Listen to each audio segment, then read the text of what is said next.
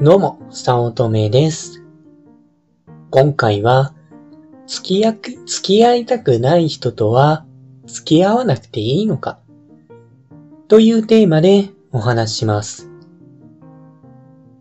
皆さんは、実家に帰ることってありますか？自分は、ほとんどありません。というのも、ある時、実家に帰った時、人が変わったように疲れていた。と言われたことがあったからです。実家に帰る前はエネルギー満タンで何でもできそうなくらい自信に満ち溢れていたのに帰ってきたらぐったりとやっぱり無理かなと弱腰になっていたようなんです。なんとなく理由はわかっていて、両親には人生は核あるべきである。というのがあって、それから大幅に外れようとしている自分に何度もお叱りの言葉というか、絶対に不幸になるみたいなことを言われて、まあ、あるいは思われ続けたからだと思っています。どうでもいい人の言葉だから、そんな言葉はそもそも聞かないからどうでもいいでしょって思いますか？実はそんなことはないです。現実的にはものすごく影響を受けます。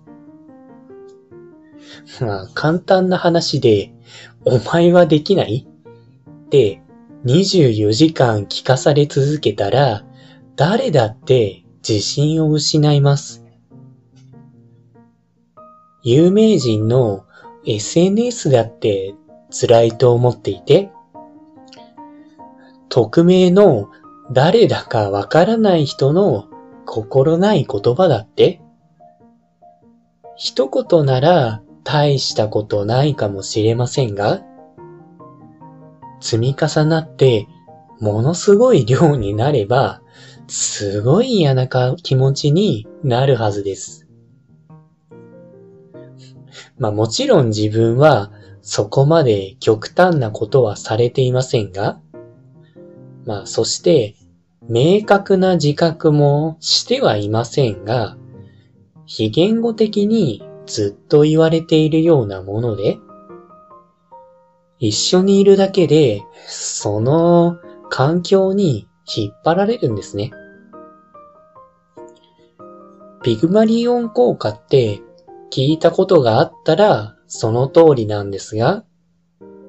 あの、すごい簡単に言うと、とあるクラスで先生が生徒に対する印象がまあ、生徒の点数に反映された？というやつです。生徒が、あ、先生が生徒にできる子だと思うと、生徒の成績は上がりました。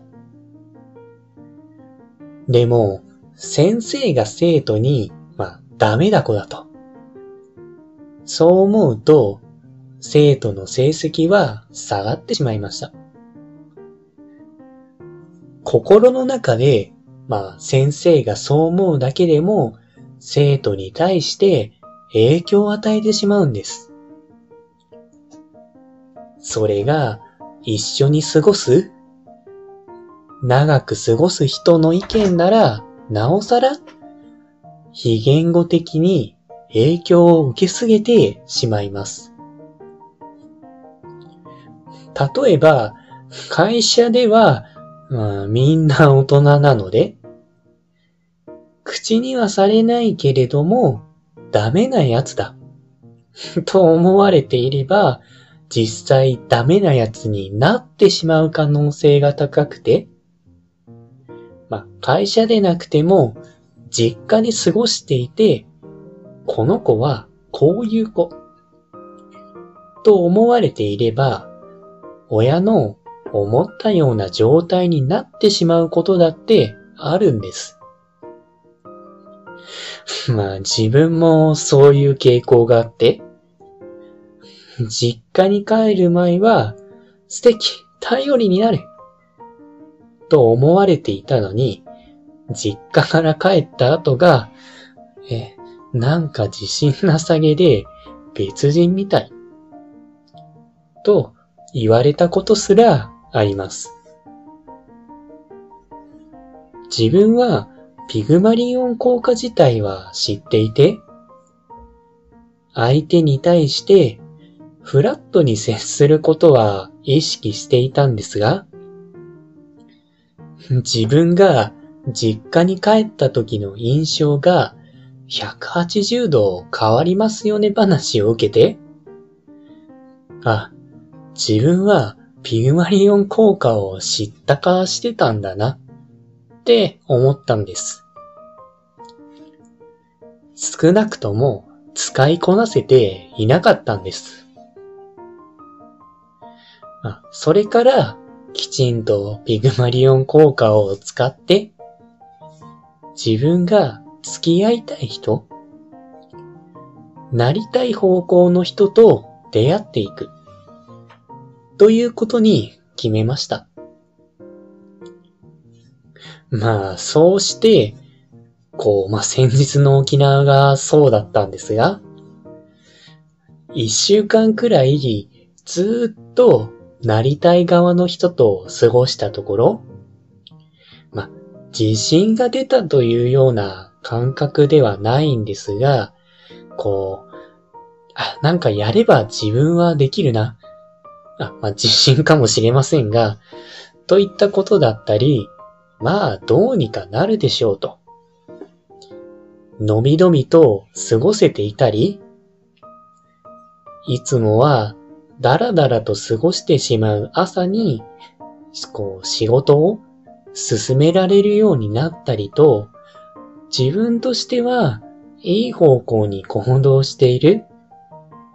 自分が観測できるようになったんです。よくある自己啓発本にも、自分を変えるには環境から、なんて言葉もありますから、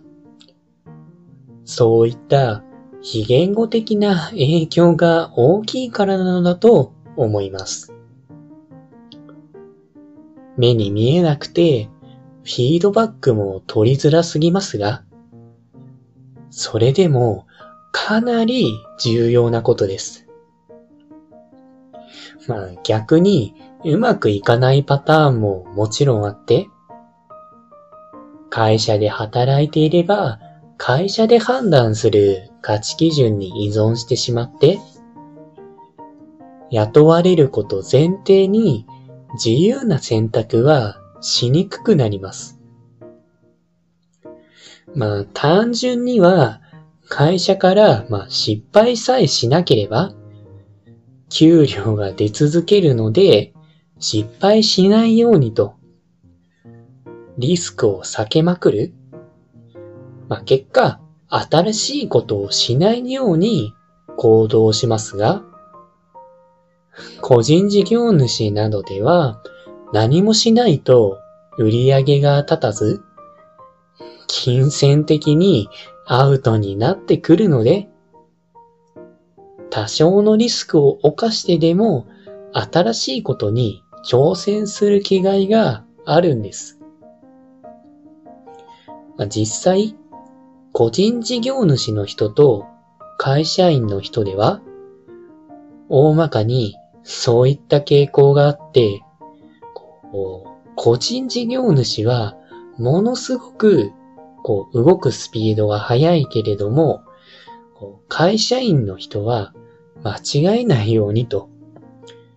スピードが段違いな感覚がありますね。前提が違えば行動も変わって、出てくる成果も変わってしまうんです。これが普段する生活で、まあ環境でほぼほぼ決まります。まあ、だって、周りの人と自然と会話を合わせようとするじゃないですか。言葉を合わせれば思想も合ってくるもので、付き合っているコミュニティ内の思想に望もうと望まないと慣れてしまうんです。ということもあり、自分にとって望ましくない方向であれば、なるべく付き合わないことが基地です。それから自分は住環境もスムーズに変えられるような付き合いたい人と付き合える環境にガラリと変えることにしています。